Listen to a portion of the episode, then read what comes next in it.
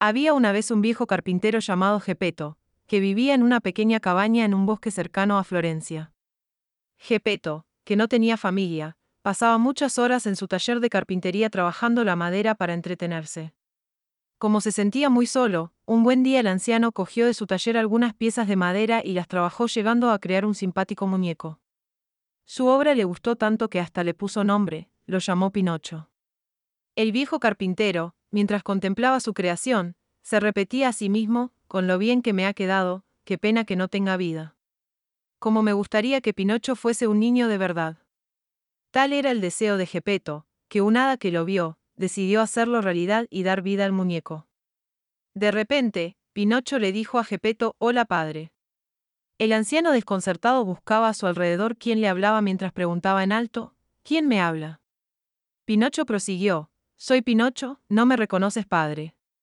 Gepeto atónito respondió, Parece que estoy soñando. Esto es de verdad, tengo un hijo. Sí padre, no me ves, dijo Pinocho. Gepeto empezó a hacerse la idea y pensó que era necesario que Pinocho acudiera al colegio a estudiar. Como no tenía dinero para comprar el material escolar, Gepeto decidió vender su abrigo y usar el dinero recaudado para su hijo.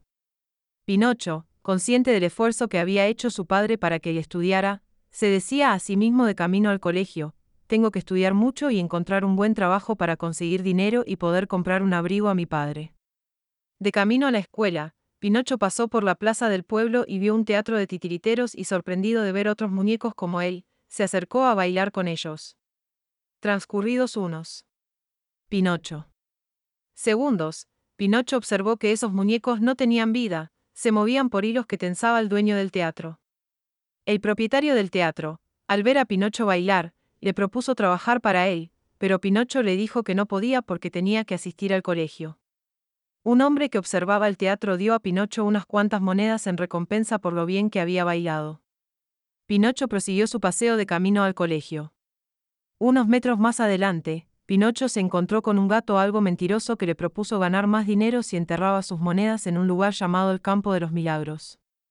Pinocho preguntó dónde se encontraba ese sitio y el gato y un zorro amigo de este le prometieron acompañarle. Pinocho, que era bastante inocente, aceptó la propuesta y fue llevado por los dos bandidos a un lugar lejano donde lo ataron a un árbol y le robaron las monedas. Pinocho intentó pedir ayuda, pero nadie salvo el hada azul, le escuchó. El hada azul desató a Pinocho y le preguntó, ¿dónde has perdido las monedas? Este le respondió, se me cayeron al cruzar el río. Inmediatamente la nariz de Pinocho creció. Al darse cuenta que había mentido y ver su nariz, el pequeño niño de madera se puso a llorar. El hada azul le dijo, en esta ocasión tu nariz regresará a su estado inicial, pero si vuelves a mentir tu nariz crecerá. Pinocho prosiguió su camino y se encontró con unos niños que jugaban y saltaban felices y entró curiosidad sobre cuál sería el motivo de tanta alegría y les preguntó. Uno de los niños le respondió, Nos vamos a la isla de la diversión a pasarlo bien. Allí no hay escuelas ni profesores y todo es entretenimiento, ¿te gustaría venir? Pinocho se sintió atraído por la diversión y aceptó la invitación. Cuando estaba a punto de irse, apareció el hada azul y le dijo, Pinocho, ¿no me prometiste que irías a la escuela a estudiar? Y Pinocho le contestó mintiendo, Sí, ya he estado allí. Tras la mentira, empezaron a crecerle unas grandes orejas de asno. Pinocho al verla se asustó de verdad y se arrepintió de la mentira. Después de ir al colegio, Pinocho regresó a casa. Al llegar a casa, no vio a Gepeto que había ido a buscarlo a la playa y había sido devorado por una ballena y corrió hacia la playa para salvarlo. Tras llegar a la playa, Pinocho se dejó tragar por la ballena y encontró a Gepeto en el interior y lo abrazó muy fuerte.